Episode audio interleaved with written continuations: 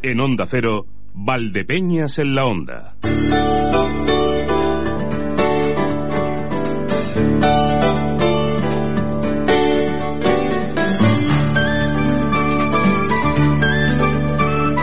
Las doce y media.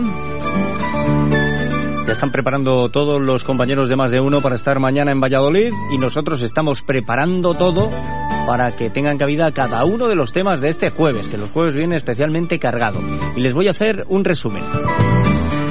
Enseguida vamos a estar hablando de la próxima charla. Ya saben que una vez al mes Quisote Innovation nos propone algunas conferencias que son de interés, de divulgación, de conocimiento.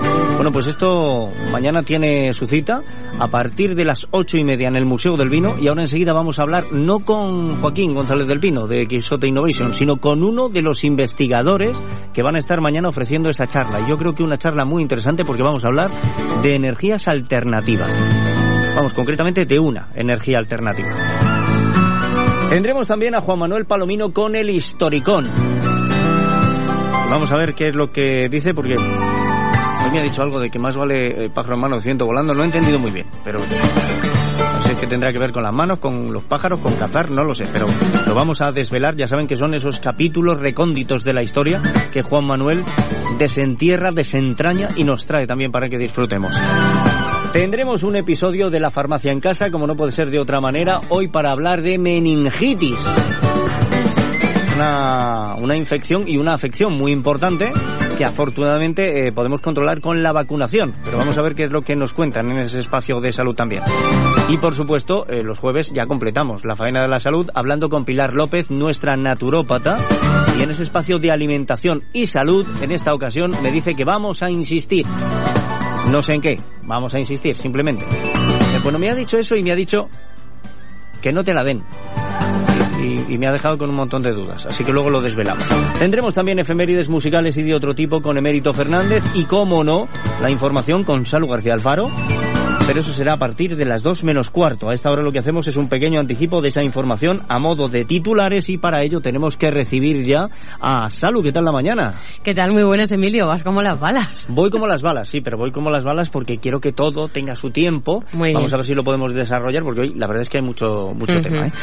Bien, en cuanto a la información, ¿también tienes mucho tema? Sí, mira, vamos a hablar de la Diputación que celebra pleno mañana, donde se van a aprobar la ejecución y la gestión de 40 millones de euros para los ayuntamientos de toda la provincia, es decir, prácticamente la mitad del presupuesto que tiene la institución provincial para todo este año 2019. Vamos a hablar también de política en clave electoral, porque el secretario provincial del Partido Socialista y número uno a la candidatura del PSOE de Ciudad Real para las elecciones regionales del 26 de mayo, José Manuel Caballero, asegura que va a renunciar a su acta de diputado autonómico si vuelve a salir elegido presidente de la Diputación en la próxima legislatura. Y bueno, hablaremos también de la actual diputada regional del Partido Popular, Lola Merino, que encabeza la candidatura que el PP de Ciudad Real presenta a las elecciones autonómicas del 26 de mayo. Sí. Lo aprobaba el Comité Provincial de Listas de esta formación política y era ratificada también después por el Comité de Listas Regional. Hablaremos también de la 42 edición del Festival Internacional de Teatro Clásico de Almagro, que se va a celebrar del 4 al 28 de julio, con un total de 68 compañías que van a realizar 144 funciones, que se dice pronto, un 99% de estas sobre el siglo de oro originalmente escrito en español. Ya se ha presentado este programa y Sor Juana Inés de la Cruz y Juan Ruiz de Alarcón van a vertebrar una programación que califican de feminista, americanista, inclusiva y también accesible. Madre mía. Y luego hablaremos también de Manzanares porque las mujeres ya pueden solicitar la instalación de la aplicación de la APP de protección policial que ha puesto en marcha la policía local especialmente diseñada para mejorar la seguridad de las que salen a practicar deportes solas o en grupo. También para descargarla, bueno, pues el- en los teléfonos Android solamente se debe rellenar un modelo de solicitud y está disponible en la web municipal del ayuntamiento. Bien. Eh, eh, esa aplicación se la podrían descargar también eh, jóvenes que salgan a practicar deporte o niños que. Bien, pues es eh, importante saberlo, está disponible. Hagan uso de ella también. Eh, todos estos avances en seguridad hay que utilizarlos. Y hablaremos también del Teatro Auditorio Francisco Niva de Valdepeñas que acoge este viernes 5 de abril a las 9 de la noche la obra de teatro Auto de los Inocentes. Una función de José Carlos Plaza con un reparto bastante amplio y las entradas están en el Centro Cultural La Confianza. Pues ya lo saben ustedes. Anda que no tenemos cosas también para la información. ¿Me das algún dato más? Nada más. Más. Pues te vamos a dejar que sigas trabajando en esa información y a las dos menos cuarto, como quien dice, te tenemos por aquí. Vale. Muchas gracias, compañera. Estos han sido los titulares que nos han traído los amigos de Torres Patón Asesores, que además nos dan asesoramiento en todos estos terrenos. Torres Patón Asesores, su seguridad y confianza en gestión integral de empresas. Torres Patón Asesores, sociedades, seguros, fiscal, laboral, jurídica, mercantil, administración de fincas. Torres Patón Asesores, en calle Buen Suceso 22, Valdepeñas. Visite nuestra web torrespatonasesores.es. Pues con Torres Patón Asesores, que pueden ustedes localizar precisamente en la calle Buen Suceso número 22 o también en el 926-320513, 926-320513. Tanto la oficina como el teléfono está a su disposición de 8 de la mañana a 7 de la tarde en horario ininterrumpido. Como digo, con Torres Patón Asesores abrimos la puerta a otras informaciones también de servicio público, como es la previsión del tiempo desde la Agencia Estatal de Meteorología con Ima Mansilla. Buenas tardes. Buenas tardes. Cielo poco nuboso con algunas nubes altas hoy en la provincia de Ciudad Real, aunque sí esperamos un cielo más nuboso esta tarde en el oeste. Hoy sopla un viento del oeste y del suroeste y tenemos temperaturas que descienden. Alcanzaremos una máxima generalizada de entre 15 y 17 grados en toda la provincia. Mañana las máximas descienden. Localmente notable este descenso en algunos puntos del sur de hasta 6 grados. Esperamos una máxima de 9 en Valdepeñas, 10 en Puerto Llano, 11 en Alcázar de San Juan o Manzanares y 12 en Ciudad Real capital. Por otro lado, mañana amaneceremos con un cielo cubierto. Esperamos lluvias y chubascos que se irán desplazando de oeste a este y que eso sí irán remitiendo por la tarde, cuando también irá disminuyendo la nubosidad. Por último, mañana viernes esperamos una cota de nieve entre 1.200 y 1.400 metros que irá descendiendo a 900, 1.200 y viento del sur y del suroeste que irá girando a oeste. Es una información de la Agencia Estatal de Meteorología. Bueno, pues esa es la previsión. Efectivamente, para mañana ya podemos empezar a ver precipitaciones por esta zona y de momento se mantiene la previsión también para el fin de semana de que pueda haber agua-nieve. Así lo vemos en la página de meteoval.com, aunque parece que ha perdido algo de fuerza, pero sigue estando ahí presente la posibilidad de agua-nieve. Y en cuanto a las carreteras de nuestra provincia, vamos a ver cómo se circula. Nos vamos a la Dirección General de Tráfico con Alfonso Martínez. Buenas tardes. Buenas tardes. Afortunadamente en este momento no encontramos complicaciones en la red de carreteras de la provincia de Ciudad Real. El tráfico es fluido y cómodo tanto en las principales arterias de entrada y salida como en la red secundaria. No hay retenciones tampoco en los accesos a los pequeños núcleos urbanos, así que desde la Dirección General de Tráfico tan solo nos queda insistirles una vez más sean muy prudentes al volante. Pues con esa prudencia al volante lo que vamos a hacer también es un repaso de la actualidad por nuestra provincia y lo hacemos saludando a los distintos compañeros, eh, comenzando en la capital de la provincia. Saludos, ¿qué tal? Hola compañeros, ¿qué tal? Buenas tardes. Eh, contar que el varón de 62 años de edad que ayer resultaba herido tras ser atropellado por un tractor en una finca entre las localidades de Alamillo y Guadalmez permanece ingresado en la UCI del Hospital de Ciudad Real. El herido, que fue trasladado en un helicóptero medicalizado, presenta pronóstico reservado, según ha confirmado fuentes del Servicio de Salud de Castilla-La Mancha. El accidente tuvo lugar sobre las seis de la tarde de ayer miércoles y hasta la finca agrícola se trasladaron agentes de la Guardia Civil y una UBI móvil. Saludos desde la redacción de Alcázar de San Juan. Hoy contaremos con la alcaldesa Rosa Melchor Quiralte. Entre las previsiones más relevantes que podemos avanzar con la primera edil está la Feria de los Sabores de la Tierra del Quijote que se celebrará coincidiendo con los días del 26, 27 y 28. Precisamente el jueves próximo, 11, marcharemos hasta la capital de España para presentarla en la oficina de que Turismo dispone en la mismísima Gran Vía. Y hoy también vamos a hablar del Festival de Almagro. Nuestro José Luis Juárez entrevistará al director, eh, a don Ignacio García, ya que ayer se presentaba esta edición 2019, feminista y americanista, con 68 compañías y 144 funciones. En la farmacia en casa hablaremos de meningitis y el mecánico de la radio, don Carlos Villajos, hoy informará también gráficamente de cómo funciona un turbo y cuáles son las averías más comunes y por qué se producen. Todo ello en La Mancha, en la onda desde el corazón de esta tierra. Pues nos va a venir muy bien porque los jueves nosotros vamos con turbo también. Gracias a nuestros compañeros, a José Luis Juárez en Ciudad Real, a Marcos Galván en Alcázar de San Juan. Y nosotros no perdemos ni un instante, vamos arrancando motores, porque enseguida tenemos que hablar bueno, con uno de los investigadores del Centro Nacional del Hidrógeno.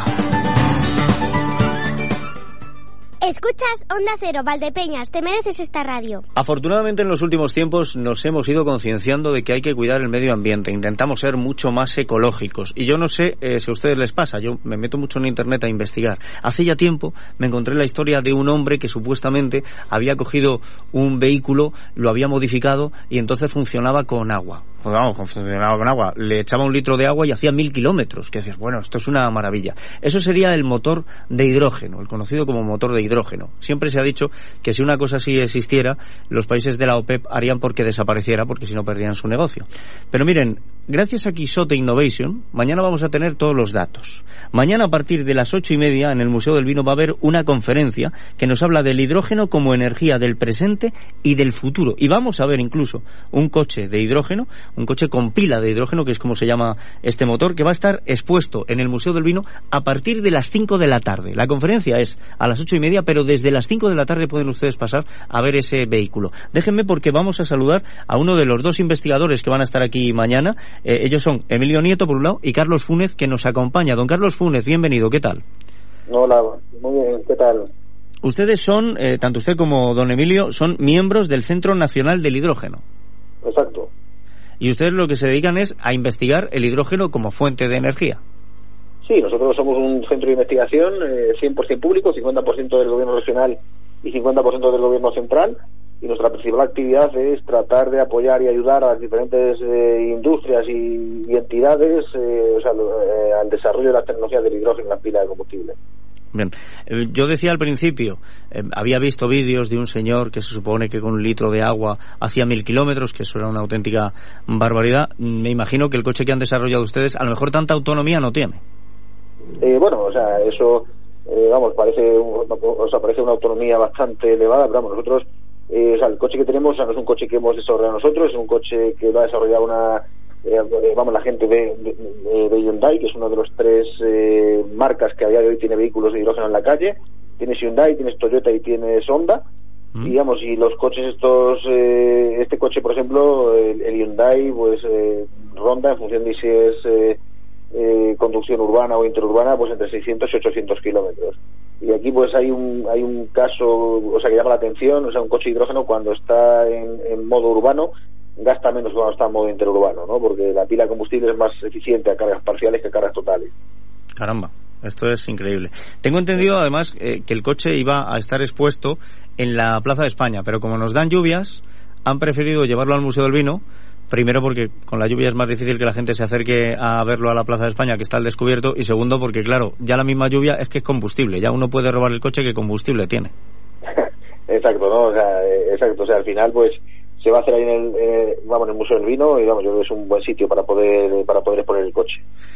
¿Cuánto tiempo les ha llevado investigar y desarrollar una pila de hidrógeno hasta llegar a, a tener un coche como este? ¿Sabe usted cuánto tiempo han estado estas empresas que nos decía detrás de- del ingenio? Sí, esas empresas, vamos, los primeros datos que tienen públicos datan del año 2000, pero vamos, a mí, vamos, a mí me consta que, eh, o sea, cuatro o cinco años antes estaban liados con ellos, ¿no? O sea, al final, lo que es el desarrollo de la tecnología, o sea, una pila de combustible es un, es un dispositivo bastante complejo, eh, tiene muchas eh, muchas eh, cuestiones implementadas dentro, pues tienes electroquímica, termofluidodinámica, electrónica de potencia, control, o sea, tiene tiene muchas eh, much- mucha técnica dentro y al final pues hacer una buena pila de combustible que sea pequeña, eh, que, que pese poco y que dure mucho, pues eh, requiere bastantes años de investigación.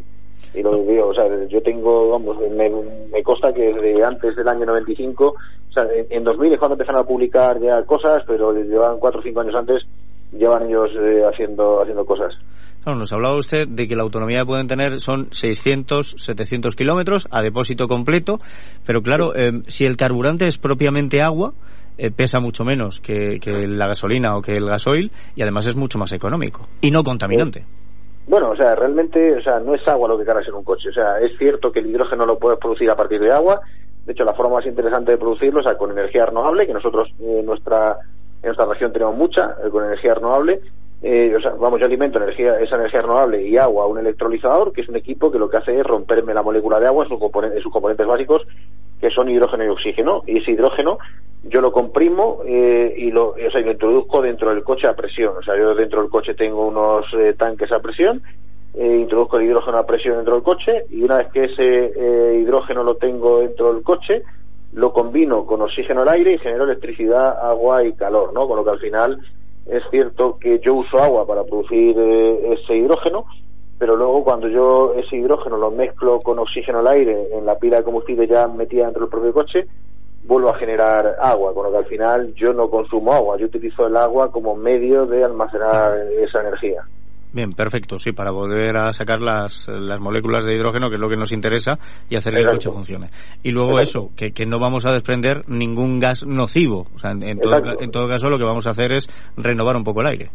Eh, sí, bueno, eh, lo que vamos a soltar por el, por el tubo escape va a ser, va a ser simplemente vapor de agua. Y si ese hidrógeno ha sido producido a partir de energías renovables, toda la cadena de, de, de, de vamos, de, producción y uso de ese, de ese hidrógeno o sea, va a estar libre de emisiones de de efecto invernadero.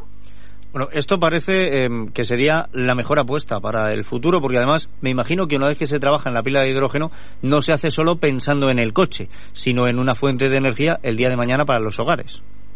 Exacto, al final, eh, o sea, el hidrógeno tiene muchas aplicaciones, ¿no? Son cosas que vamos a explicar mañana allí en el, o sea, en el Palacio del Vino, la charla que se, que se va a dar. O sea, tiene muchas aplicaciones, al final el hidrógeno lo puedes utilizar pues, para movilidad, como es este caso, lo puedes utilizar para aplicaciones estacionarias, lo puedes utilizar como eh, apoyo a las plantas renovables para esas plantas que inicialmente son no gestionables porque el sol está cuando está y el viento sopla cuando sopla, pues tratar de hacerlas gestionables. Eh, puedo transformar eh, excesos de energía renovable en hidrógeno, inyectarlos en la red de gas natural. Eh, puedo mezclar ese hidrógeno con CO2 residual y generar un metano sintético. O sea, hay, una serie de, de, de, posibilidades o sea, que, nos, que nos ofrece el hidrógeno bastante importantes y como comentaba pues quizás el, uso de hidrógeno como combustible es la que pues está viendo más y la que está viendo más impacto pero vamos pues hay otra serie de aplicaciones también pues bastante interesantes no le voy a preguntar mucho más por una sencilla razón, porque no quiero que la gente se quede con la copla de lo de hoy y no asistan mañana. Yo creo que mañana tienen que ir a partir de las ocho y media al Museo del Vino para conocer toda esta charla que nos van a dar ustedes y para ver ese vehículo con pila de hidrógeno que no siempre tenemos la oportunidad de ver una apuesta tan importante por un futuro sostenible. Perfecto, sí, pues eh, yo creo que va a ser una buena oportunidad, ¿no? Para poder eh, allí, pues, eh, o sea, recibir, pues, una, una charla, ¿no? Pues en la que se vean las diferentes aplicaciones del hidrógeno y que la gente un poco, pues, vea, vea un poco el sector del hidrógeno. Nosotros, como centro, es una de las de las labores que tenemos ahí marcadas a fuego, ¿no? Tratar de de que la gente conozca eh, las ventajas e inconvenientes que el hidrógeno tiene, ¿no? Y, y, que lo puede tener en cuenta dentro de sus, de sus ecuaciones a la hora de, de, de pues, un, eh, o sea, pues una nueva aplicación que tengan ver si el hidrógeno puede serles útiles o no. Con lo que al final yo creo que mañana podrán ver las diferentes aplicaciones que tiene, podrán conocer un poco más que esto del hidrógeno y luego pues tendrán la oportunidad de ver, de ver ese vehículo, porque lamentablemente vamos en España no hay demasiados. Eh, a nivel mundial hay más de 10.000 vehículos de hidrógeno circulando a nivel mundial hay más de 400 hidrogeneras eh, funcionando y aquí en España pues la verdad es que de momento tenemos pocos vehículos y pocas hidrogeneras. Pero vamos, esperemos que esto cambie y, y o sea, poco a poco vayamos teniendo tanto más vehículos como más hidrogeneras disponibles. Bueno, hace poquito pusimos en Santa Cruz de Mudela, aquí cerquita, una gasinera eh, que me imagino que, podrá también suministrar hidrógeno, pero es cierto que tenemos que apostar por ello porque eh, no hacemos nada más que machacar y ponerlo complicado a los que tienen vehículos de gasolina. A los del diésel ya no le quiero contar, ¿eh? a los del diésel nos han demonizado cuando resulta que al final el diésel consume menos y contamina menos. Pero el caso es que si no damos alternativas y no hay donde enchufar el coche eléctrico o donde recargar el coche que funciona con gas o con hidrógeno, pues lógicamente tendremos que seguir tirando de combustibles fósiles. Sí, al final esto es, es el, el, problema del huevo y la gallina, ¿no? O sea, al final, o sea, no puedes tener coche porque no tienes infraestructura y la gente no pone infraestructura porque no hay coches, ¿no? Pues la idea es romper ese círculo vicioso, ¿no? Y, empezar a, o sea, vamos a que haya vehículos y a que haya infraestructura donde poder recargarlos, ¿no? O sea, que eso, pues, eh, o sea, en otros países ese ese círculo vicioso está roto ya hace hace tiempo y aquí en España pues todavía no no termina de romperse, pero vamos, eh, esperemos que, que, no tarde mucho en romperse. Pues esperemos que sea así. Don Carlos, le agradezco mucho estos minutos. ¿eh?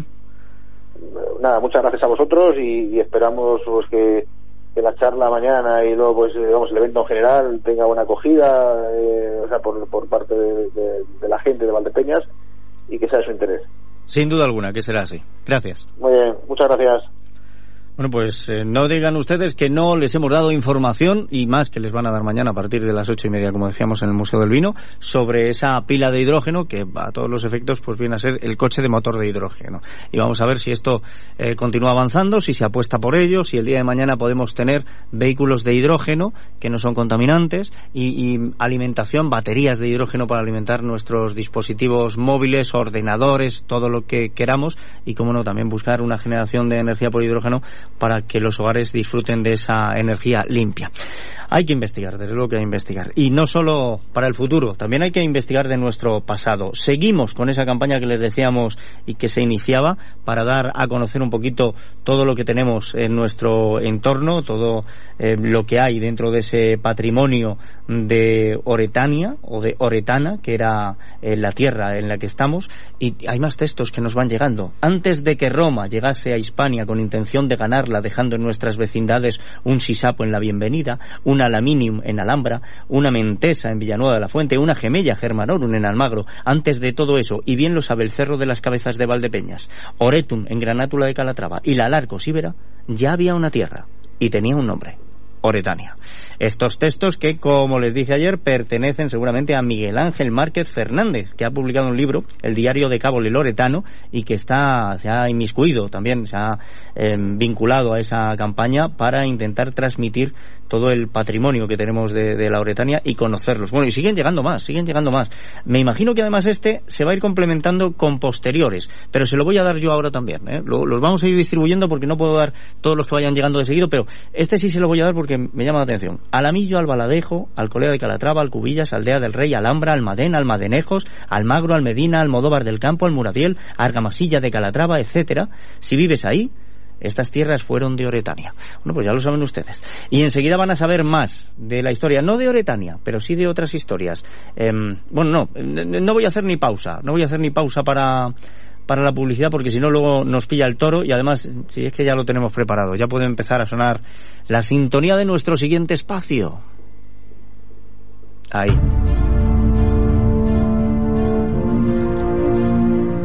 Difícil superarse después de un policía que se detuvo a sí mismo. Juan Manuel Palomino, el historicón, bienvenido, ¿qué tal? Buenos días, Emilio. Vamos a tratar de superarnos. A ver. En el año 1958, Mao Zedong lanzó el proyecto del Gran Salto Adelante, que pretendía convertir a China en una gran potencia industrial. Se desarrollaron varias campañas, una de las cuales fue el proyecto de las cuatro plagas, en el cual el gobierno chino decretaba que fueran completamente eliminadas cuatro especies consideradas letales para las cosechas, ratones, moscas, mosquitos y gorriones. El argumento para exterminar a estos animales era que devoraban el grano almacenado. Se publicaron artículos según los cuales cada gorrión comía de media cuatro kilos y medio de grano al año. El cálculo era sencillo. Matando un millón de gorriones, se podría alimentar a 60.000 personas. Según palabras de Mao, los gorriones son una de las peores plagas, son enemigos de la revolución, se comen nuestras cosechas. Mátenlos. Ningún guerrero se retirará hasta erradicarlos. Tenemos que perseverar con la tenacidad del revolucionario. Para exterminar a los gorriones se movilizó a la población para que golpease ollas y sartenes hasta que los gorriones y otros pájaros cayeran muertos de agotamiento. Sin embargo, el procedimiento más frecuente era el envenenamiento. Los nidos fueron destruidos, los huevos rotos y los polluelos acabaron muertos al no haber adultos que los alimentasen. La campaña supuso un éxito, ya que los chinos hacían lo que ordenaba el partido y el partido lo que ordenaba Mao estuvieron a punto de aniquilar por completo a los gorriones, ya que toda la población se movilizó para ello. A principios de 1960, científicos norteamericanos, alarmados por el plan de Mao, publicaron una investigación donde se aseguraba que los gorriones comen más insectos que grano. Pero como los capitalistas eran el enemigo, se desdeñaron sus advertencias y Mao se ciñó a su aforismo. El hombre debe derrotar a la naturaleza. Claro que, como siempre, fue al revés. La naturaleza derrotó al hombre. Porque la consecuencia de la eliminación de los gorriones fue que se dejaron los campos vulnerables a los ataques de los insectos. En abril de 1960, Mao se dio cuenta de que había estado equivocado y se dirigió a los medios con la frase olvidadlos. con la que se concluyó la persecución de los gorriones. Pero a pesar de haber frenado la persecución, el daño causado por el aniquilamiento de estas aves trajo consigo la proliferación de langostas. Estas fueron responsables de una terrible plaga que se formó, que formó una parte muy importante de la gran hambruna china, un periodo de tres años en el que se calcula que murieron entre dos y tres millones de personas. Las condiciones de miseria fueron terribles. Las cosechas fueron devoradas por las langostas y montones de personas murieron en la pobreza. La tasa de natalidad disminuyó y la de mortalidad aumentó. Los daños económicos fueron terribles, sobre todo para el pueblo llano. El dirigente chino, dándose cuenta del ridículo que había hecho y de las terribles consecuencias, solicitó a la URSS un cargamento de 200.000 gorriones que llegarían a China en secreto para evitar un descenso de la popularidad de Mao. En 1998, ya con otro dirigente, se actualizó la lista de las cuatro plagas. Ratones, moscas y mosquitos seguían estando, pero el gorrión fue sustituido por la cucaracha. El 1 de agosto del 2001 se le proporcionó al gorrión el estatus de ave protegida. Sin embargo, la imagen negativa de este ave derivada desde los tiempos de Mao seguía y sigue causando estragos en la población de este pajarito, por lo que el gobierno chino emprendió una política de limpieza de la imagen del gorrión. Ahora, la ley del país castiga severamente a quien mate a un gorrión. Sin embargo, la población de estas aves continúa descendiendo y posiblemente no vuelva a recuperarse nunca. Vamos, que podemos decir que para el gorrión Mao fue un ave de mal agüero. Bastante, bastante. De todas formas, yo tenía entendido que no es la primera vez que se trataba de exterminar a los gorriones. En la Revolución Francesa creo que se hizo algo parecido. También. Con el mismo resultado. Con el mismo resultado. Vaya pájaros. Que pases buena semana, Juan Manuel. En siete días estamos aquí. Adiós, Emilio.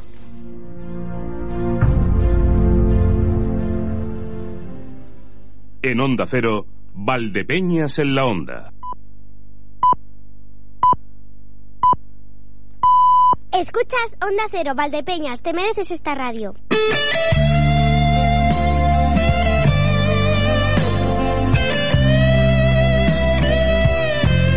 Rozamos la una y ocho minutos.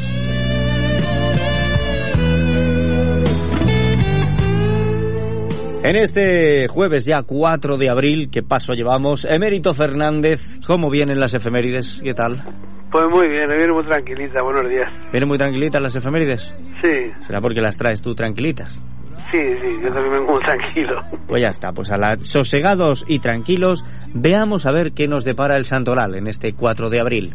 Pues muy bien, hoy es, nos depara que es 4 de abril San Benito de San Filadelfo. ¿Otra vez San Benito?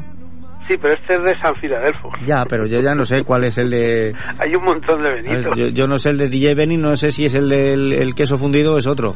Sí, además nunca coincide el miércoles, ¿eh? siempre pega... Sí, sí, o martes o jueves, sí, nos torea, nos torea. ¿Qué le vamos a hacer? Pues Ah. nada, este, es, este santo era llamado el negro o el moro, Sí. porque era hijo de padres africanos y esclavos, que también trabajaban en una propiedad cercana a Messina.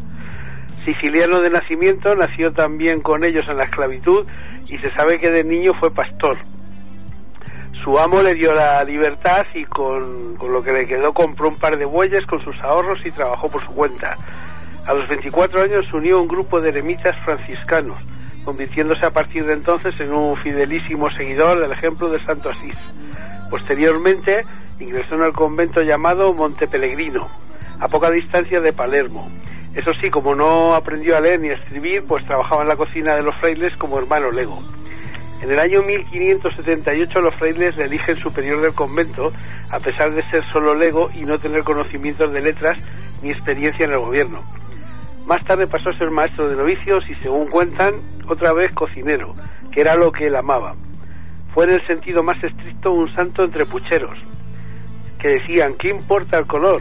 La gente enferma asaltaba la cocina conventual, la del negro, para pedirle la curación por su rezo infalible y su gesto de traumaturgo, de taumaturgo entre los humos del fogón, los olores, las ollas, el vaho de las calderas y las mondas del día. Fue un hombre de una bondad extraordinaria y de una oración sublime. Bueno, pues hoy sí vamos a felicitar a todos los Benitos, evidentemente a DJ Beni también, por si acaso es, que yo creo que sí va a ser, el negro, además va a ser él. Encima El- el negro, sí, claro. Él viste, él viste de negro, va a ser él. ¿Y hay más nombres? ¿Hay más nombres? Sí, hay que felicitar a Agat, Agatopodo, Pedro, Platón y Teódulo. Muy bien. Pues a todos ellos también felicidades. A Gatopodo, cómo no, a Gatopodo todo, todo lo felicitamos.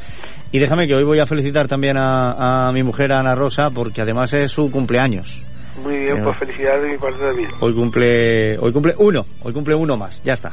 Es, claro que es lo que hay que cumplir. ¿eh? Siempre decimos, ah, es que cumplo no sé cuándo. No, no, cumples uno. Déjate de, de Uno se cumple, ¿no? Y a disfrutar de, del día, claro. Y aparte de esto, ¿tenemos refranero? Sí, dice que el cuco y no es mito lo trae San Benito. Anda, mira, es que San Benito es muy de traer cosas. San Benito es muy de traer cosas. Pues yo que me alegro, ¿eh? Mm, felicidades al cuco. ¿El Día Internacional tenemos? Sí, es el, día, es el Día Internacional de Información sobre el peligro de las minas y de la asistencia para las actividades relativas a las mismas. El 8 de diciembre del 2005, la Asamblea General de las Naciones Unidas declaró la celebración de este día con el fin de conseguir mayor sensibilidad de la población y conseguir llamar la atención sobre el peligro de las minas. Las minas antipersonas son un tipo de mina terrestre diseñada para matar o incapacitar personas o inmovilizar vehículos. Cada año este tipo de artefacto mata a más de 26.000 personas o sufren mutilaciones traumáticas, siendo la mayor parte de ellas menores de 18 años. Las minas antipersona pueden permanecer activas durante más de 50 años después de un conflicto. Presta tu pierna es el nombre de una campaña realizada por, por el motivo del Día Internacional de las Minas y, eh, y esta consiste en realizar un gesto simbólico de remangarse el pantalón con la intención de pedir el cese del uso de las minas y para mostrar la solidaridad con los supervivientes de cualquier tipo de explosivos de guerra. Desde el inicio de esta campaña y gracias a las redes sociales, cada año se ganan más adeptos y son más personas las que se unen a la iniciativa Presta tu pierna. Me parece muy bien, me parece muy bien. Al principio estaba yo un poco ahí porque como hablabas de minas, minas, hasta que no has dicho minas antipersonas, no he respirado aliviado. Digo que habrá contra la minería, pero no, no, las minas antipersonas, ¿vale?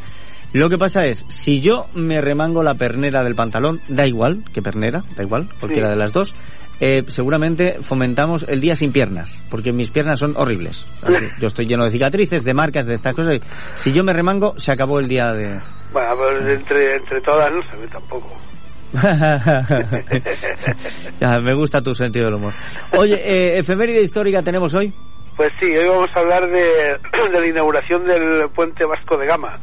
Y es el puente Vasco de Gama es el puente más reciente sobre el río Tajo, en el área de la Grande Lisboa, capital, capital de Portugal, que conecta Montijo y Sacabén, muy próximo al parque de Nacoes. Fue inaugurado el 4 de abril de 1998 y es el puente más largo de Europa, con 17,2 kilómetros de longitud, de los cuales 10 están sobre las aguas del estuario del Tajo. La anchura de la pista es de 30 metros y la longitud de la mayor luz es de 420 metros. Mm. El nombre del puente conmemora los 500 años de la llegada de, Vasco de Gama, célebre navegante portugués, a la India en 1498. Se diseñó, se diseñó a fin de construir una alternativa al puente 25 de abril para el tráfico que circula entre el norte y el sur del país por la zona de la capital portuguesa, pero a pesar de haber desviado una parte significativa del tráfico que no necesitaba pasar por el centro de Lisboa, rápidamente se hizo clara, clara la necesidad de una tercera travesía del río Tajo más hacia el oeste. Bueno, es que mucha gente sigue utilizando el 25 de abril, más quizá que, el puente Vasco de Gama. Hmm. Pero de verdad que es una maravilla la obra que supone ese puente. Y muy cerquita tienes también el, monumento a los descubridores. Eh, hmm. y, todo ese parque, toda esa zona de Lisboa es, es estupenda. Bueno, el resto también, pues Lisboa es una ciudad bonita, pero esa, esa zona me, me gusta especialmente. Y dicho esto, tenemos también efeméride musical, ¿no? Sí, estamos escuchando... Eso te iba a decir, digo, esto que estamos escuchando será. Claro. Still Got the Blues for You. Todavía hay blues para ti. O popularmente conocido como Still Got the Blues. Es una canción del guitarrista norirlandés de blues rock y hard rock Gary Moore, lanzada en 1990 como el segundo sencillo del álbum Still Got the Blues a través de Virgin Records. Fue escrita por Gary y producida por él mismo en compañía de, de Ian Taylor. Es la power balada más exitosa y conocida del, del, músico, alcanzando el puesto 31 en la lista UK de Single Chart del Reino Unido, mientras que los Estados Unidos se posicionó en el lugar 9 de los mainstream rock track y en el puesto 97 de la, de la lista Billboard Hot 100, siendo el primer y único sencillo del artista en entrar en esta última lista. Y es que hoy recordamos que el 4 de abril de 1952 nació en Belfast, Irlanda del Norte, el guitarrista Gary Moore, uno de los músicos de blues y rock más infravalorados de la música popular. En sus 40 años de carrera tocó con músicos y bandas como Skin Ross, Phil Lincoln, eh, Dean Lissing, George Harrison, Ozzy Osbourne, G-Force, Andrew Josh Weaver, Coliseum 2 y Alvin Collins y desde 1973 hasta 2008 publicó más de 20 álbumes entre los que destaca Will Frontier, After the Dark y este, Steel Gold the Blues, muy bien recibidos en toda Europa. Sin embargo, en el continente americano sigue siendo un músico desconocido para la mayoría. Cabe destacar del tema que escuchamos que, resultó ser un plagio de la canción instrumental de 1974 llamada Nordrak eh, de la banda de rock progresivo Youth Gallery. Como así certificó un tribunal alemán, a pesar de que los jueces no pudieron determinar con pruebas palpables si Gary robó el solo de guitarra, finalmente declararon que era una violación de los derechos de autor y como condena tuvo que pagar una cantidad no revelada de dinero al líder de Just Gallery, Jürgen Winter, por daños y perjuicios. Bueno, pues a pesar del plagio, continúa haciendo, habiendo blues para ti. ¿eh? Sí. Lo que no hay es casi tiempo, así que vamos a ir a otras cosas y enseguida estamos con la segunda efeméride. De acuerdo. Y entre esas cosas a las que tenemos que ir, lógicamente, pues está nuestra farmacia en casa. Y en esta edición de la farmacia en casa nos atiende desde su farmacia en Argamasilla de Alba, María Isabel Nava Romero. Hola, ¿qué tal María Isabel? Bienvenida. Hola, buenos días Marcos, gracias. Encantado de tenerle con nosotros. Vamos a hablar de meningitis, tipos, vacunas. Primero que le quiero preguntar, ¿en qué consiste exactamente la meningitis? Pues, en primer lugar, decir que mm, la, eh, la meningitis es una infección grave es potencialmente letal y además es causada, es causada por la bacteria llamada Neisseria meningitis y es la causa más frecuente de meningitis bacteriana en niños mayores de tres meses, adolescentes y adultos de todas las edades en todo el mundo. Afecta sobre todo al sistema nervioso central, ya que la presencia de esta bacteria en las meninges produce la, reacción inflamatoria. Como he dicho antes, puede afectar a cualquier persona de cualquier edad, pero es mucho más frecuente en niños menores de 5 años y sobre todo la mayoría de las incidencias se registran en niños menores de un año. Por ello hay una gran preocupación en la comunidad escolar, particularmente también entre padres y madres. ¿Cuáles serían los síntomas para advertir que podemos estar ante un caso de meningitis?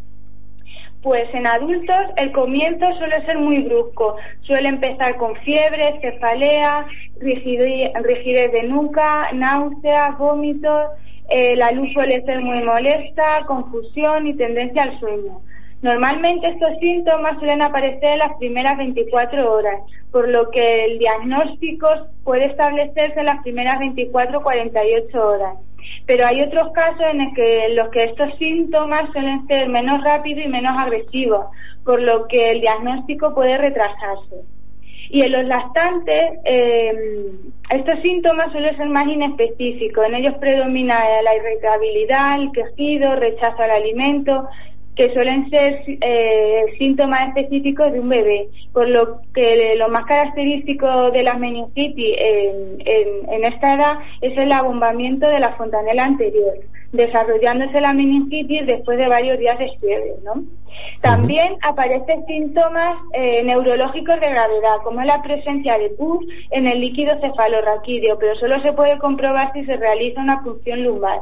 Los síntomas que he dicho antes se, mm, se ven, se sienten y este solo es a través de esta, de esta prueba.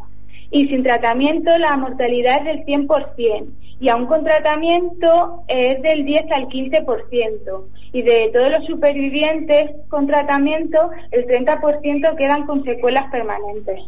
Hemos oído que se contagia. ¿Cómo, cómo se transmite? Pues existen los portadores asintomáticos, que son personas que durante un tiempo llevan esta bacteria consigo misma, la llevan, colonizan la faringe, pero a ellos no le produce ningún tipo de problema en la actualidad de un 5 a un 10% de la población adulta lo es y se aumenta a un 25% la adolescencia. Se transmite por vía respiratoria a través de las gotitas que podemos expulsar al toser a partir de un portador asintomático o un enfermo. Eh, los entornos más favorables para su transmisión son los ambientes escolares y familiares, es decir, son los ambientes con personas que están más en contacto. Y como he dicho antes, la meningitis puede curar sin complicaciones con tratamiento, pero en un 30% de los niños pueden quedar secuelas, como en la sordera, defectos cognitivos, psicomotores y, y la epilepsia. Y vamos a explicar también a los oyentes eh, cómo se puede prevenir, en qué consisten los eh, pasos y, y el modo de prevenir que tenemos contra la meningitis. Pues en primer lugar hay que hacer una quimioprofilaxis, que consiste en tratar con antibióticos em, a los contactos más cercanos del afectado para así controlar la, la aparición o la extensión del brote. La quimioprofilaxis eh, no, es un- no es una protección a largo plazo, sino es una protección inmediata, por lo que se aconseja la vacunación. La única condición es tener seis o más meses de edad. Y ya que estamos en la farmacia en casa, María Isabel, eh, ¿qué tipos de vacunas hay? Hay para la, la meningitis C, que es la llamada menjugate o meningitis o el Neisvac C. Eh, esta vacuna sí que está introducida ya en el calendario oficial de la vacunación infantil y son tres dosis, a los cuatro meses, a los 12 meses y a los 12 años de edad. Para la meningitis B también hay, que es la llamada de cero trumemba, y se recomienda debido a la elevada morbimortalidad de la enfermedad. Y luego hay otra vacuna que recoge el serogrupo A, C, eh, W, Y, que se llama Membeo, Onimenris o Menastra.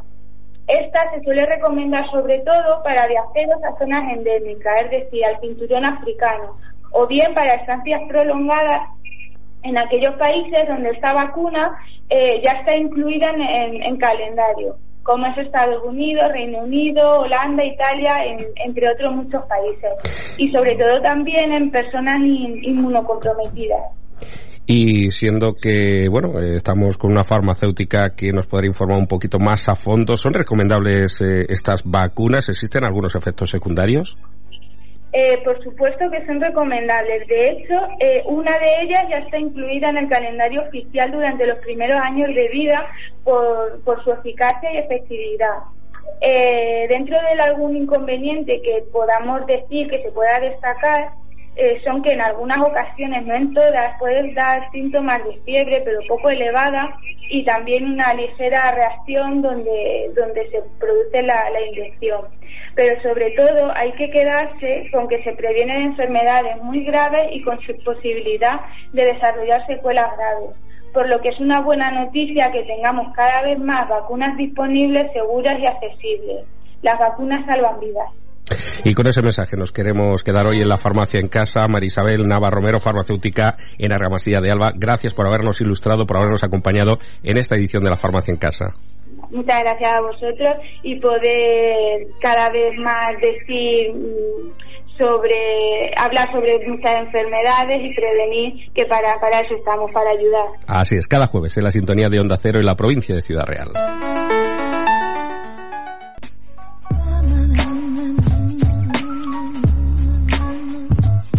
La una y 24 minutos, vamos acelerando el paso. Vamos ahora con la segunda efeméride musical. Emérito, ¿qué es lo que tenemos? Pues escuchamos el tema Broza. Broza. Perteneciente- Sí, Broza. Vale. Perteneciente al álbum del año 2000, Who is Jill Scott? Words and Song, volumen 1. Que viene a decir que quién es Jill Scott y él se contesta ella misma Words y Sonidos. O sea, perdón, palabras y sonidos. Es de la cantante estadounidense de Neo Soul y, y Rhythm and Blues, Jill Scott, que hoy cumple 47 años, que además de actriz y nacida en Filadelfia, publicó su álbum su álbum debut, eh, Who is Jill Scott, este que estamos escuchando, en el año 2000, que además de ser doble platino, proporcionó tres, le proporcionó tres premios Grammy. Desde entonces ha publicado cuatro álbumes. El más reciente fue Womans, en 2015. Oh, estupendo. Oye, qué bonito. Broza. Que es lo que tenemos mucho también en nuestra política, broza. Habrá que Sí. desbrozar, ¿no? Vale. Enseguida estamos con la tercera, hombre. Hoy en nuestro espacio de alimentación y salud vamos a hablar de algo. De algo, o sea, no lo sé. Eh, déjeme que salude a nuestra naturópata y salimos de dudas. Pilar López, bienvenida. ¿Qué tal? ¿Cómo estamos? Hola, muy buenos días. Pues nada, aquí a ver qué, de qué hablamos. Precisamente, esa es la gran duda porque el, el título, el título es que no te la den, pero con ese título no tengo ni idea de por dónde vamos a ir. Vale, pues sencillamente el título me surgió y le dije, mira, algo gracioso para llamar la atención. Verás, eh, hace ya tiempo que hemos incidido en varias ocasiones sobre este tema que vamos a hablar hoy. Eh, es un tema que en el momento presente tiene una gran importancia para nuestra salud, ya que si lo, lo practicamos, pues vamos a poder elegir de una manera más saludable para nosotros y para nuestra familia. Y el tema son la lectura de etiquetas. Vale. De los alimentos. la lectura de etiquetas. ¿Tú sabes el daño que estás haciendo? yo tengo en la cocina tengo un bol solo para etiquetas etiquetas de productos que vas que vas comprando. Oye, tal, luego encuentras otro, la comparas, ah, mira, pues este más saludable, ahora eh, compro este y vas. Eso, y, tenemos un montón de etiquetas. Es una buena manera, no, no, no solamente tú, sino la gente que viene a los talleres, las charlas que doy. Y bueno, eh, ya va siendo hora de que hagamos un ejercicio de conciencia y aprendamos a elegir.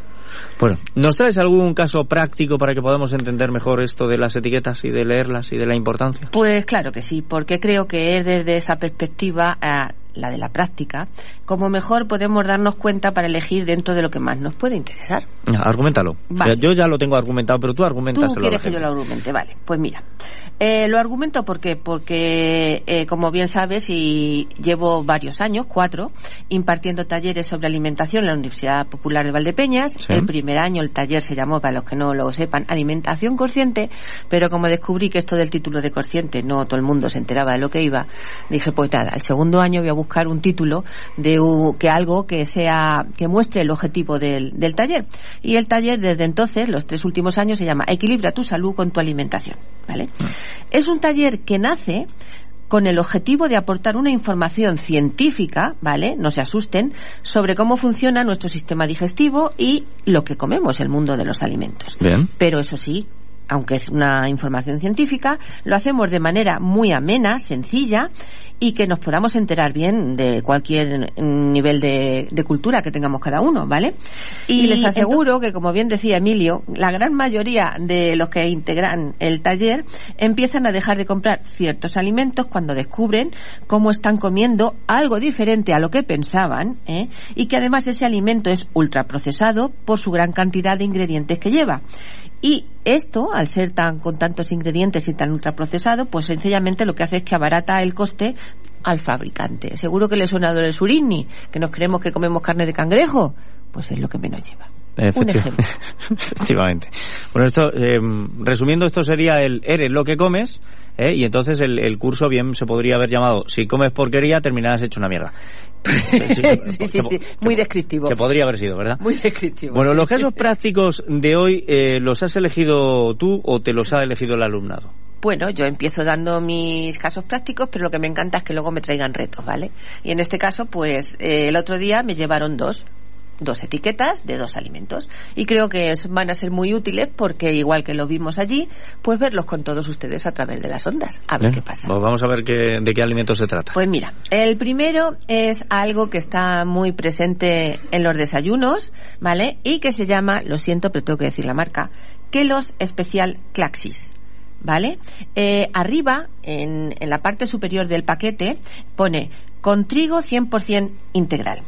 Cuando yo cojo ese, ese envase que me ha traído una de las alumnas y lo presento a la mayoría del alumnado, se fijan solamente en trigo 100% integral. Pero eso que pone con, que es más pequeñito y está en el rincón, no les llama la atención. Con lo cual les pregunto, ¿qué es lo que estáis viendo aquí? Y me dicen, pues cereales integrales. No. Lo que te está diciendo es que lleva, que, eh, tiene, eh, pero, no sabes cuánto. Pero conforme está colocado. Pues eh, la, la, la, atención se nos va directamente al, al 100%, al trigo 100% natural. Pues y el, con se queda... Hay, es más llamativo, la letra es más grande. Hay personas que se dan cuenta, pero la gran mayoría pues no se dio cuenta. Bueno, entonces empezamos a trabajar la etiqueta de este producto. A ver. Mirad, primero tenemos que buscar una cosa que se llama denominación. Y la denominación no es ni más ni menos que nos va a decir qué es lo que vamos a comer. Por regla general, esa, eso suele estar encima de los ingredientes, del apartado de ingredientes, viene eh, una cosa que te va a poner lo que vamos a comer. En este caso, Kelos no lo lleva encima de los ingredientes. Tuvimos que buscarlo y rebuscarlo. Bueno, pues lo que comemos con los Kelos no son ni más ni menos que copos tostados de arroz con trigo integral y cebada. Vale. Eso es lo que lleva el paquete. Así que sí, lleva trigo integral, pero lleva también muchas otras Vale. cosas. Y ahora, para saber realmente qué es lo que voy a comer con esos copos de tostados de arroz y trigo integral y cebada, me voy al apartado de ingredientes. Y volvemos a la carga. Recordar que el primer ingrediente es lo que más cantidad lleva y el Bien. último lo que, Lo que menos. menos. ¿Vale? Bueno, pues Vamos, vamos. que los ingredientes van por orden de, cantidad. Sí. Por orden de cantidad decreciente, del que más al que menos. Ya está. Exactamente. Bueno, pues el primero es arroz en un 46%, que no dice que sea integral. Con No, lo cual, el primer ingrediente de esos cereales es una harina refinada, al 46%. Seguimos. El segundo lugar ya pone trigo integral al 37%, o sea que eh, eso, claro, está acorde con lo que informaba con trigo integral. Y además, legalmente, esa cantidad permite que lo publicites como Eh, integral. Exactamente, no es que si se publicita luego eso tiene que estar rebatido en algún sitio que de Bien. los ingredientes que lo justifique, ¿vale? El tercer ingrediente, ojo, es azúcar, Oh. que no cebada, que sería otro ingrediente, ¿vale? Mm. El cuarto ya sí es cebada y nos pone que es un 5%. ¿m? El quinto es harina de malta de cebada en un 3,5% y el sexto aroma de malta y de cebada y el séptimo, aunque sea un alimento para desayuno y tenga un componente dulce, lleva sal. Como conservante. Sí. Vale, pues como ustedes podrán, com- podrán comprobar, nos han ido dando los tantos por cientos de los cereales, pero el cambio, el azúcar, que va al tercero, ahí no nos dice el azúcar los tantos por ciento que lleva. Eso sí, ahora lo veremos reflejado en, lo, en el- la información nutricional. Pero en principio los ingredientes, eso pasa desapercibido. Bien. Y si nosotros somos conscientes de que va de mayor a menor, tiene que tener más cantidad que la cebada, que es un 5%, porque está antes. Yo ahí dejo el dato. Tela ¿vale? con el dato. Vamos a la información nutricional, que es bueno, importante. pues otra información para la que también hemos de abrir bien los ojos, ya que mm, eh, cuando vamos a mirarla en este paquetito, hay dos circulitos pequeños que cuando mi alumnado empezó a trabajarlo, los obviaron. ¿Vale? Bueno, pues un circulito muy pequeño eh, es de un verde clarito que nos va a indicar la cantidad, o sea, el valor nutricional que va a tener por 100 gramos. Y el otro, que es un verde más oscuro, nos va a hablar de la porción de 30 gramos. ¿Qué es eso de la porción de 30 gramos? Pues en la mayoría de los paquetes de cereales nos viene por 100 gramos y por 30 gramos porque la industria alimentaria opina que esos 30 gramos es una ración más que suficiente para que la gente tome de los cereales que contiene la, la caja. Cosa que yo pregunto a grandes, mayores, pequeños y me dicen que esos 30 gramos es una cantidad irrisoria. Así es que vamos a fijarnos en los 100 gramos porque vamos a ser como vamos a poder comparar con los demás productos que queramos que queramos comprar, ¿vale? Bueno, pues vamos a ello.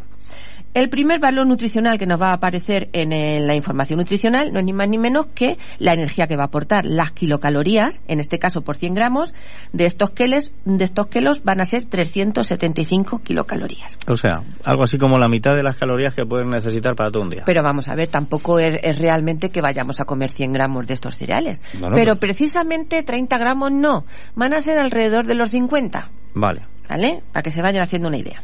De grasas va a tener 15 gramos, de los cuales saturadas van a ser 0,3.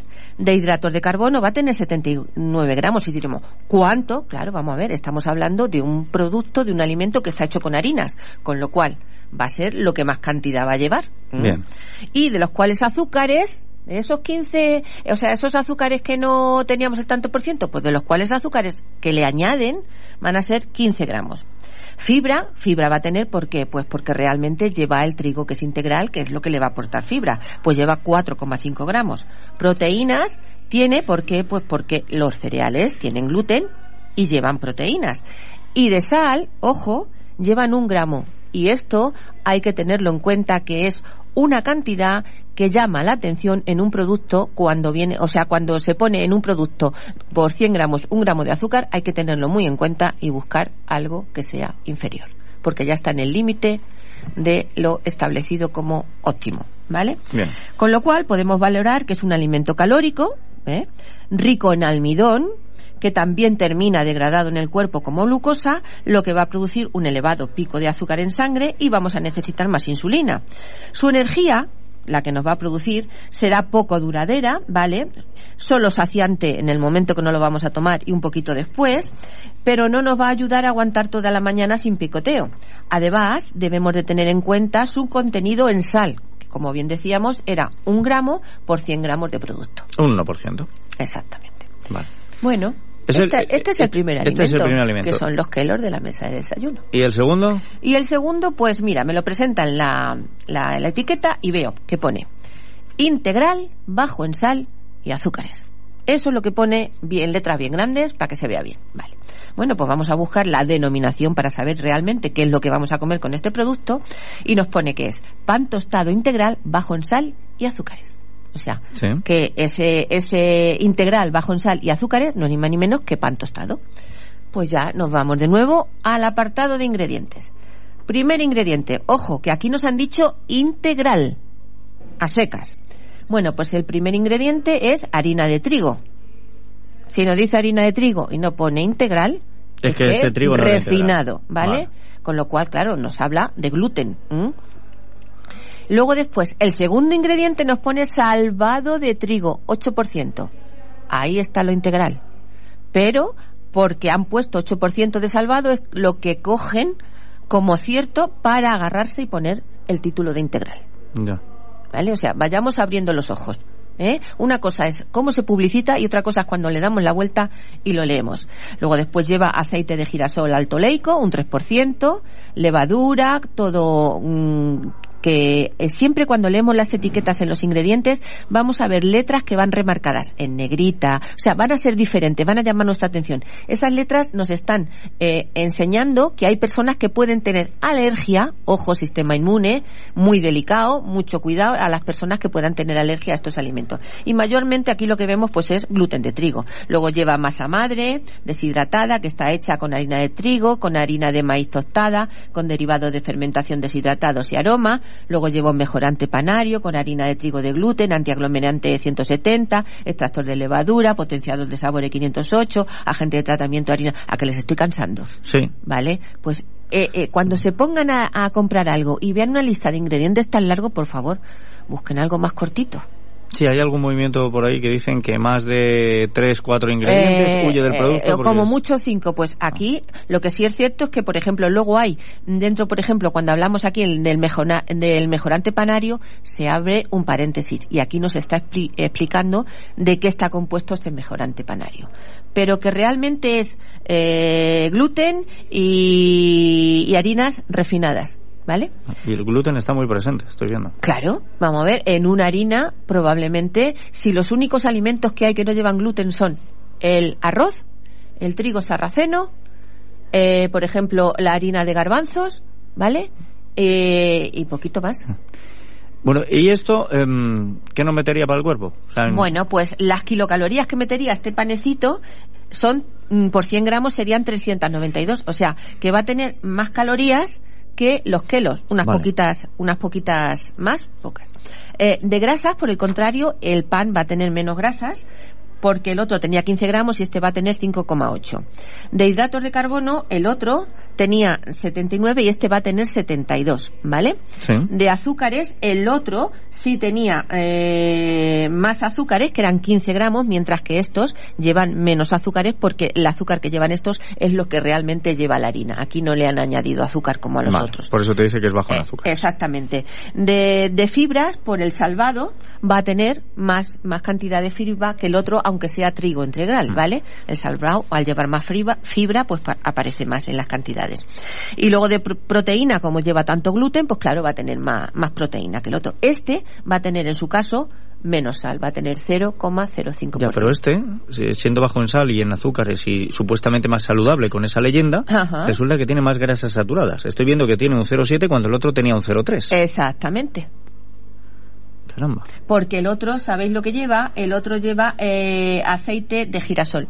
No, este, este, perdón, este, el del pan lleva aceite de girasol. Alto leico. ¿Vale? Ya. Y este, pues bueno, es lo que le da para sacar también las, las, las monoinsaturadas, que van a ser las grasas como las que lleva el aceite, ¿vale? Y tal. Bueno, pues yo creo que estos dos alimentos que les acabo de presentar son muy utilizados en los desayunos. Perfectamente pueden ser sustituidos por desayunos más contundentes que nos sacien y nos nutran nuestras células para sentirnos con más energía, mayor concentración y más eficientes pues que pues a la hora de desempeñar cualquier trabajo que tengamos que realizar por la mañana. ¿Cómo qué? O sea, ¿qué podíamos desayunar Pues, mejor que todo? Ya lo hemos dicho, una tostada de pan integral, pero del panadero, ¿vale? Ah. Con un chorroncito de aceite de oliva virgen extra, que nos aporte mejores nutrientes y que podamos acompañar eso, pues por ejemplo, con, con una sobrasada vegetal, con una tortilla francesa, que eso también es desayuno, con un huevo cocido, con aguacate, ¿vale? Con unos trozos de jamón, con, con, con lomo, ¿por qué no? Eso también es un desayuno. O incluso, pues, ese yogur con avena, que le podemos añadir un plátano, unas almendras crudas, unas pipas de calabaza. O sea, vamos a dejar de tanto envase y vamos Bien. más a la materia prima. Bueno, pues nos vamos a quedar con eso y a ver si leyendo etiquetas aprendemos un poquito qué es lo que nos están vendiendo y elegimos siempre de la mejor manera. Pilar López, que pases buena semana y en siete días volvemos a estar por aquí. Pues nos vemos, muchas gracias. Y nos oímos mejor.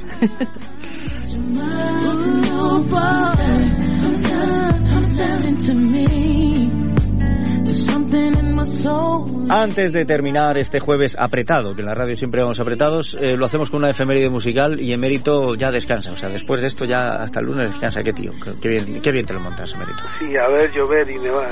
Eh, Bueno, nevar, aguanieve. Aguanieve tampoco va a ser... No, no, no te preocupes. Venga, ¿qué tenemos? Pues mira, estamos escuchando It's Gonna Rain. Mm, va a llover.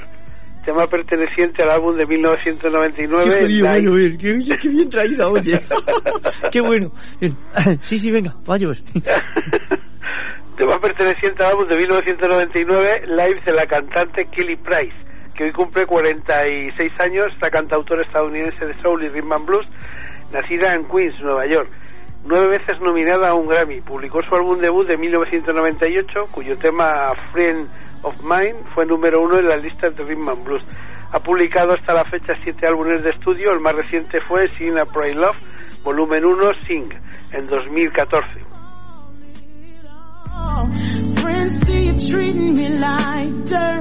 Pues hoy lo has clavado. Hoy la despedida lo has clavado. Va a llover. Sí, señor, va a llover. Va a llover. Vamos, mañana ya va a llover, ¿sabes? ¿Y para qué queremos meteorólogos con las cantantes que nos dicen cuándo va a llover? Fíjate, y además con el esfuerzo que hemos hecho de estas semanas, estar buscando gente que cante mal.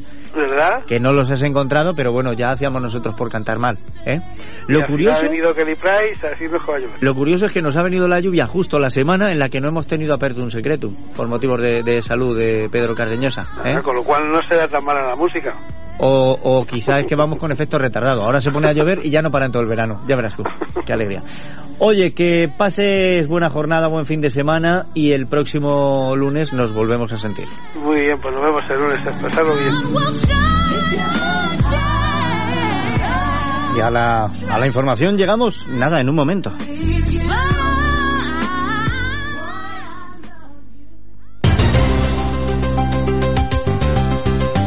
Llegamos al momento de la información. Salud García Alfaro, bienvenida otra vez. ¿Qué tal? Muy buenas, Emilio. Y hoy arrancamos sabiendo que la Diputación va a celebrar mañana pleno, donde se aprobará la ejecución y gestión de 40 millones de euros para los ayuntamientos de la provincia, es decir, prácticamente la mitad del presupuesto que tiene la institución provincial para este año. La 42 edición del Festival Internacional de Teatro Clásico de Almagro se va a celebrar del 4 al 28 de julio. Acogerá a un total de 68 compañías que van a realizar 144 funciones, un 99% de estas sobre el siglo de oro, originalmente escrito en español. La artista manzanareña Virginia Caro ha sido encargada de diseñar el cartel de Fercán 2019, que se celebrará del 3 al 7 de julio y que este año cuenta con una gran novedad, la participación del Gobierno Nacional en la organización del evento. Valdepeñas ha impartido a lo largo de las últimas tres jornadas unos talleres de sensibilización contra la siniestralidad laboral puestos en marcha por el consistorio junto con la mutua ASEPELLO. A esta hora tenemos 12 grados en la Plaza de España de la Ciudad del Vino.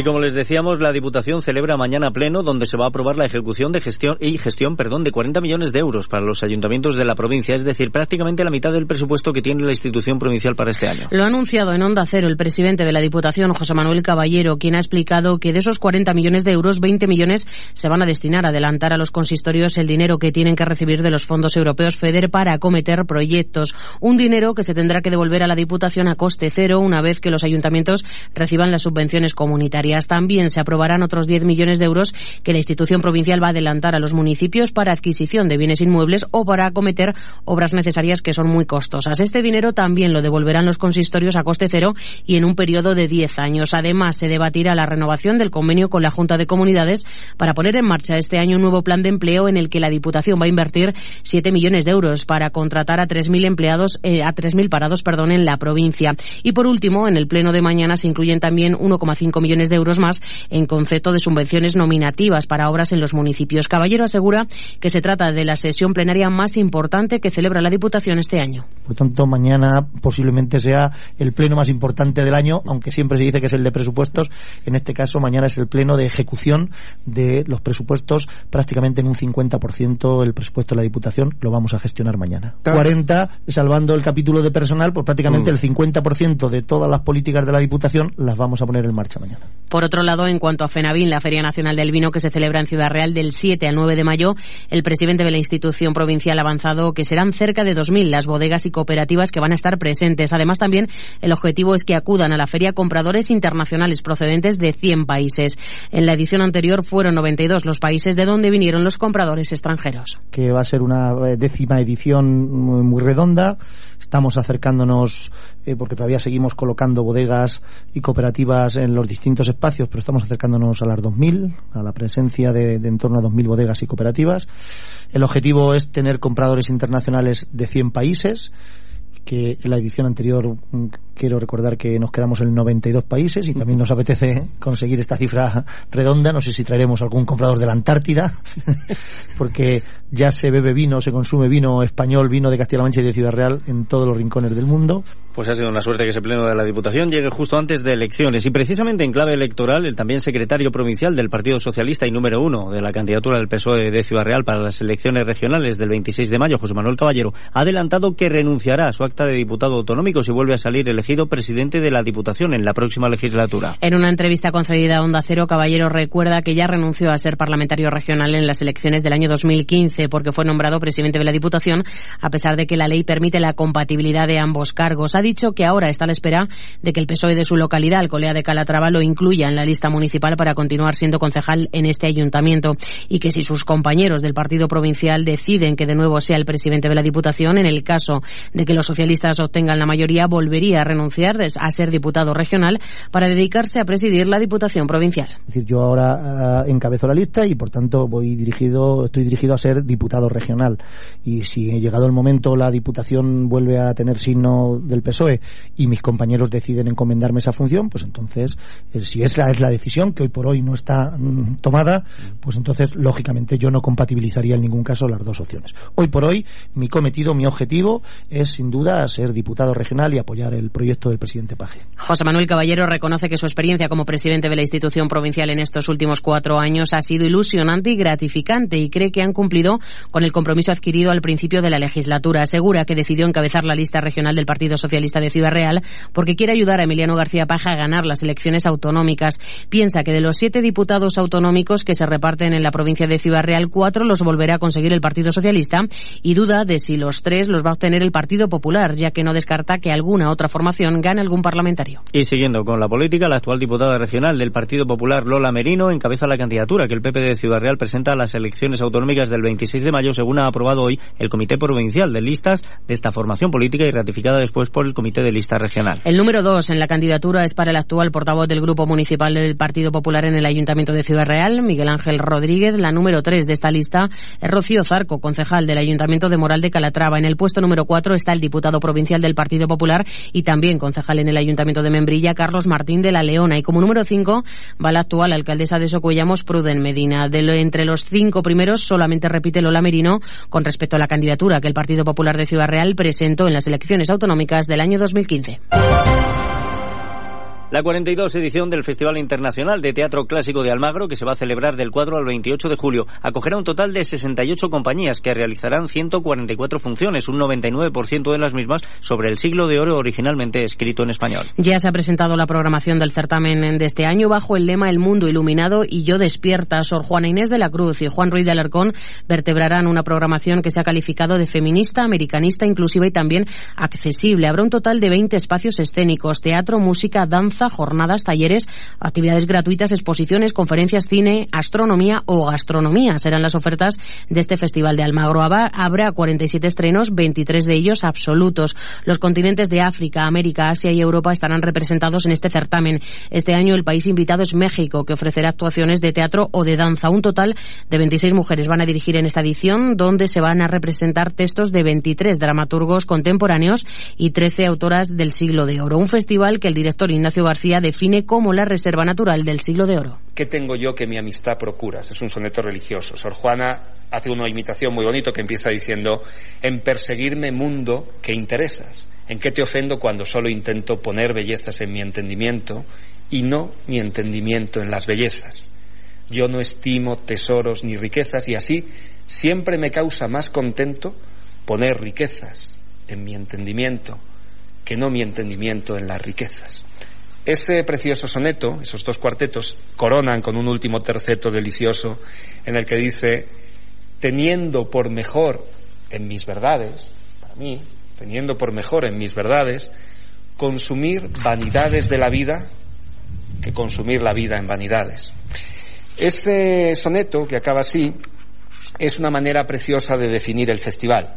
El festival es una fiesta de las vanidades de la vida, llena de luz y de color, de risa y de baile, en la que más allá del, del, siglo de oro se sube al escenario y más allá de los escenarios se cuela por las calles almagreñas. Más allá de los teatros, los conventos y los palacios, es su incomparable patrimonio histórico-artístico el que hace de Almagro el mejor escenario del mundo. El Festival de Teatro de Almagro comenzará el 4 de julio con la entrega del Premio Corral de Comedias que este año recae en la actriz Adriana Ozores. Las entradas para el festival se pueden adquirir desde hoy en el festivalalmagro.com. La taquilla física ubicada en el Teatro Municipal de Almagro abre sus puertas hoy también. Mañana perdón, 5 de abril y los jueves serán el Día del Espectador y habrá un descuento del 50% en el precio de todas las entradas. Y relacionado con las expresiones artísticas, la artista manzanareña Virginia Caro ha sido la encargada de diseñar el cartel de Fercan 2019 que se va a celebrar del 3 al 7 de julio y que este año cuenta con una gran novedad, la participación del Gobierno Nacional en la organización del evento. Esta mañana se ha presentado el cartel de la 59 edición de Fercan. Pablo Camacho, concejal de Ferias Comerciales, explicaba que se trata de un diseño diferente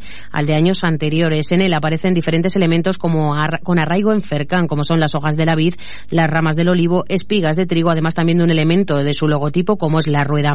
Caro ha querido rendir homenaje a Antonio Machado con motivo del 80 aniversario de su fallecimiento, incorporando algunas frases de su poema La mujer manchega que se entrelazan con las imágenes. El cartel tiene como fondo un dibujo a tinta de un paisaje agrícola de nuestra tierra. Aparecen diferentes elementos con arraigo en Fercan, como las, las hojas de la vid, las ramas de olivo o las espigas de trigo. También podemos observar un elemento de logotipo de Fercan como es la rueda al fondo. Las técnicas artísticas utilizadas son tanto manuales, con acuarela y tinta, como digitales. En uno de los márgenes, la artista ha querido, en el 80 aniversario del fallecimiento del poeta español Antonio Machado, incorporar algunas frases del poema La mujer manchega, que se entrelazan con las imágenes del cartel. Creo sinceramente que es un cartel magnífico, que expresa a la perfección la identidad de, y la trayectoria de Fercan. La gran novedad que incorpora el cartel de Fercan 2019, explicaba Camacho, es la participación del gobierno regional por primera vez en la historia con la organización de una cata de aceites con los mejores aceites de los premios Alimentos de España, con un show cooking también, con un cocinero de prestigio a nivel nacional y en la difusión de material de alimentos de España. Sin duda, nos parece este un buen comienzo en las relaciones de trabajo entre el Ayuntamiento de Manzanares y el Gobierno de España. Estoy completamente seguro que a partir de este momento, Fercan pone las bases para ampliar fronteras y para posicionarse como feria de referencia del sector en toda eh, en todo el país. Cercan 2019 contará con un presupuesto de 282.000 euros, ligeramente superior al de la edición en el año 2018. Hasta la fecha, el recinto ferial ya cuenta con el 90% de su capacidad al completo y con 185 expositores confirmados. La una y 58 minutos, Valdepeñas ha impartido a lo largo de las tres últimas jornadas unos talleres de sensibilización contra la siniestralidad laboral puestos en marcha por el consistorio junto a la mutua Sepello. Se ha empleado la realidad virtual para concienciar sobre los peligros en el ámbito del trabajo. Han sido 53 los trabajadores de las concejalías de Obras, Urbanismo, Cultura y Medio Ambiente los que han participado en estos talleres dedicados a los accidentes de caída en altura, simulando un escenario en tres dimensiones con unas gafas que sitúa al trabajador en una azotea de un edificio donde realiza trabajos sin utilizar los elementos de seguridad obligatorios. Francisco Delgado es el teniente alcalde de personal y régimen interior. Pues ninguneamos el riesgo y creemos que somos casi casi inmortales. Es una responsabilidad de todos aquellos que asumimos la dirección y la gestión de las empresas y en este caso el ayuntamiento también lo es cuidar y valorar muy mucho el capital humano, es decir, trabajar para proteger a los recursos humanos de los que dependemos en el día a día. Hasta ahora el ayuntamiento no tiene graves problemas, por no decir ninguno, de siniestrabilidad en ese sentido, pero no por ello precisamente hay que dejar de lado todo aquello que afecta a la seguridad de los trabajadores y las trabajadoras. Por su parte, el director del Centro Asepello de Valdepeñas, José Miguel Peñasco, explicaba que a través de unas gafas de realidad virtual se pone en situación de riesgo de caída en altura a los trabajadores, pero siempre en un entorno controlado. En los cuales, a través de una gafa de realidad virtual, se pone en situación de riesgo de caída en altura a los trabajadores pero en un entorno controlado para que ellos eh, interioricen esa necesidad de, de usar los medios preventivos a su alcance e intentar que no se produzcan estos accidentes. Así llegamos al final de nuestro tiempo. Salud García Alfaro, muchísimas gracias. A ti, Emilio. Mañana te esperamos a partir de las 8 y 20 con toda la información de la comarca de Valdepeñas. Hasta mañana. Se despide quien les ha acompañado, Emilio Hidalgo, sean buenos, que es de lo poco que sale económico. Enseguida llegan Noticias Mediodía. Les espero mañana a partir de las 12 y media.